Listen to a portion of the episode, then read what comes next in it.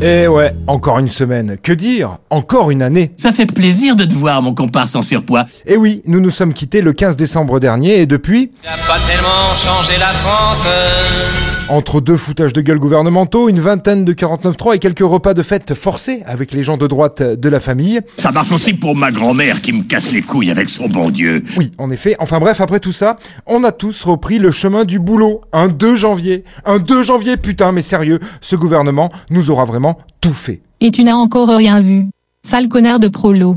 Oui, merci Babette, hein. je commence à comprendre. D'autant que quand on a entendu les vœux de notre président et cette phrase, Qui aurait pu prédire La crise climatique aux effets spectaculaires encore cet été dans notre pays. tellement affligeante que j'aurais même préféré qu'il se demande. Est-ce que les coccinelles possèdent un clito Vraiment, en entendant ça, on a juste envie de le noyer dans le vomi de Pascal Pro, le type. hein. Rien de plus.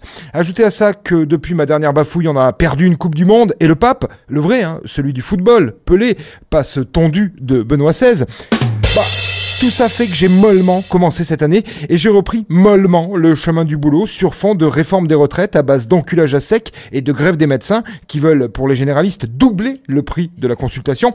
Bon, franchement, ça m'enjaille pas des masses, mais je vous le dis, ne nous fâchons pas, écoutons-les parce que bon, les enseignants, les cheminots, les fonctionnaires, les routiers, les salariés exploités dans le privé, ça va, ça passe. Mais si on se met les médecins à dos, on est mort, hein, littéralement.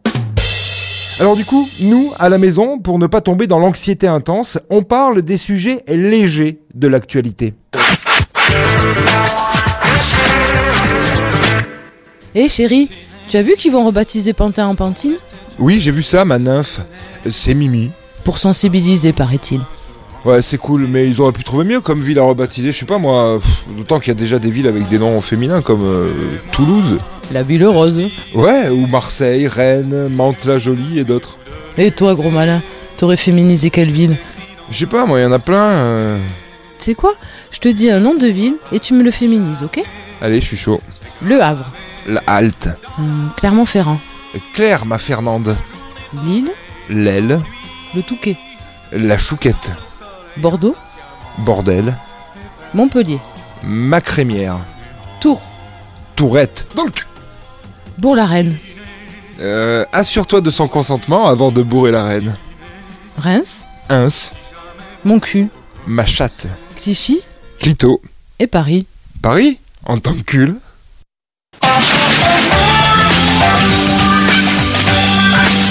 Allez, je vous laisse. Je vais bosser sur des parodies d'Alerte à Malibu et Classe Mannequin. Bonne bourre, mes petits centons de Providence. La ferme fait un truc important. Est-ce que les tarentules possèdent un clito Chef, réveillez-vous, vous allez mourir Il faut que je sache Faut que je sache si les tarentules ont un clitoris C'était la semaine de Vinceau.